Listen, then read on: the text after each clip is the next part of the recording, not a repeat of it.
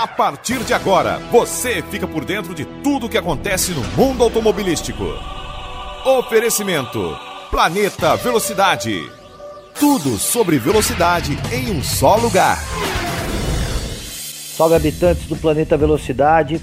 Vamos falar mais um pouco de Fórmula 1 hoje, falando das duplas, dando continuidade, né, a essa série de podcast que estamos fazendo, falando sobre as duplas da Fórmula 1. E hoje nós vamos falar da McLaren, a dupla Daniel Ricardo e Lando Norris, uma dupla muito muito competente e duas pessoas que sabem muito bem o que estão fazendo na Fórmula 1. Daniel Ricardo partiu depois da Red Bull Racing para Renault num trabalho que ele talvez tenha caído no canto da sereia, né? Vamos dizer assim, né? A Renault não conseguiu entregar para o Ricardo um equipamento de ponta e quando ele viu que não teria um carro para ser campeão num curto médio prazo, ele tratou de ir atrás de quem pudesse fazer isso para ele. E ele foi atrás da McLaren e a McLaren trouxe um agrado a mais para ele, o motor Mercedes, que é o motor mais forte, mais confiável e melhor da atual Fórmula 1, né?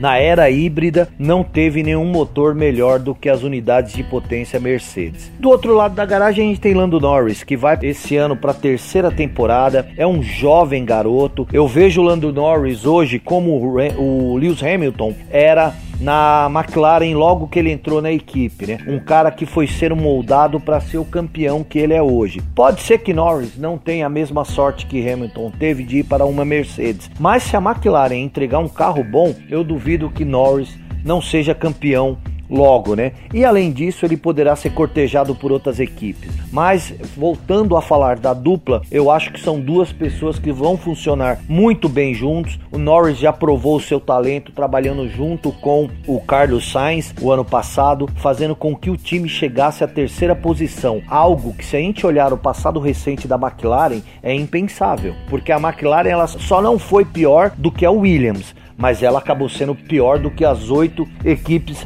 restantes, vamos dizer assim, né? Então vamos pensar bem. Essa é uma dupla que a gente tem que ficar muito esperto, porque são pontuadores, são pilotos que cometem poucas falhas, são pilotos que não batem muito, entregam sempre o equipamento íntegro ao final de cada corrida para o time e a gente pode pensar que eles vão buscar manter a terceira colocação no Mundial de Construtores obtida no ano passado.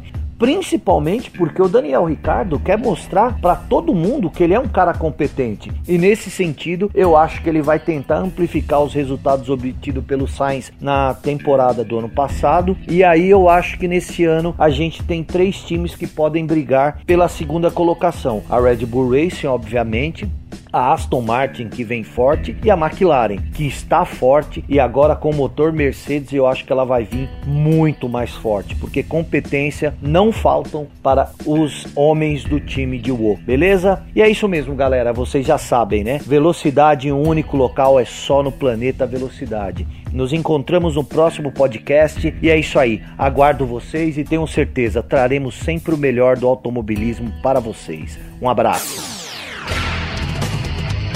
Fique ligadinho no Planeta Velocidade. Tudo sobre velocidade em um só lugar. Você ouviu o boletim esportivo do Planeta Velocidade. Aqui você fica por dentro de tudo que acontece no mundo automobilístico. Tudo sobre velocidade em um só lugar.